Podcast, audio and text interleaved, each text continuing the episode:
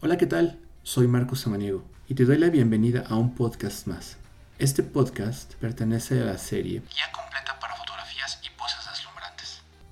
En esta ocasión quiero charlar acerca del segundo ingrediente, que es la luz. Como todos sabemos, la luz está viva, se mueve, cambia, respira. Es magia, es la pintura con la que todo fotógrafo crea su obra maestra. Sin luz, no hay foto. Es la llave que abre la puerta de la belleza en cada imagen.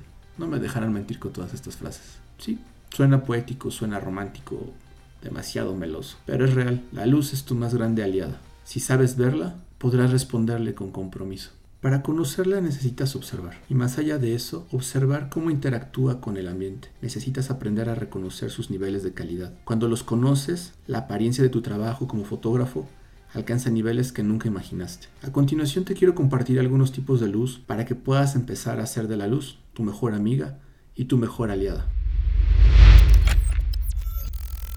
De abuelo joyero y padre relojero, Marcos Samaniego creció entre tic-tacs de máquinas de tiempo, jugando a vender publicidad del negocio familiar.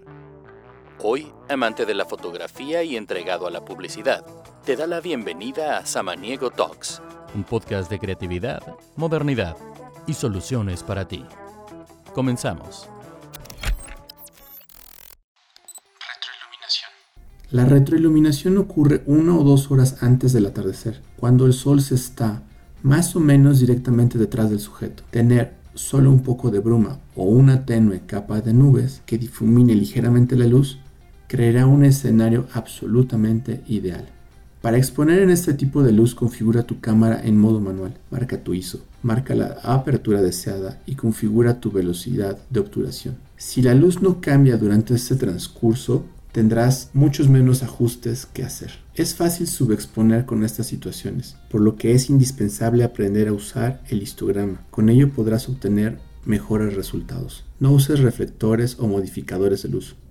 Solo deja que la luz del sol envuelva tu modelo, produciendo una luz de borde y busca una piel con apariencia de seda. Al retroiluminar puede ser muy interesante elevarse por encima del modelo, pues esto evita que la luz inunde tu lente y haga que tus imágenes se vean borrosas.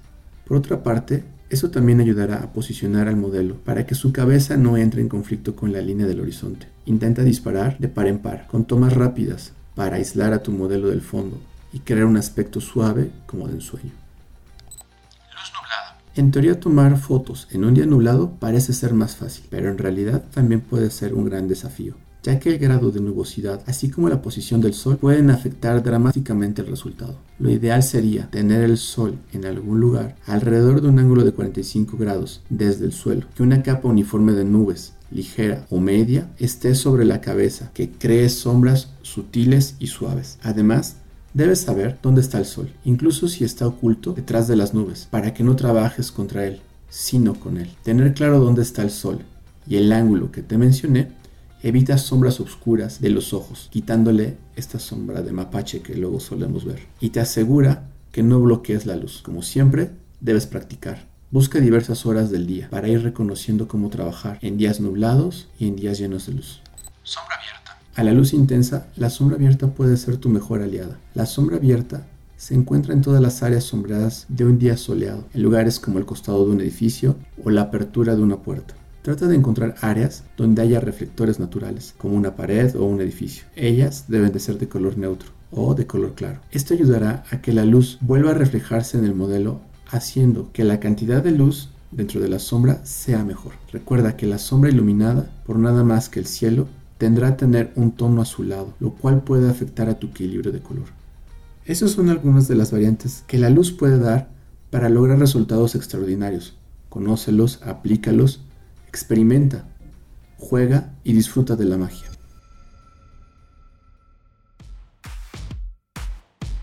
Soy Marcos Samaniego y nos estamos escuchando en el siguiente podcast, con un ingrediente más de esta receta para mejorar tus fotos y hacer poses deslumbrantes. Bye.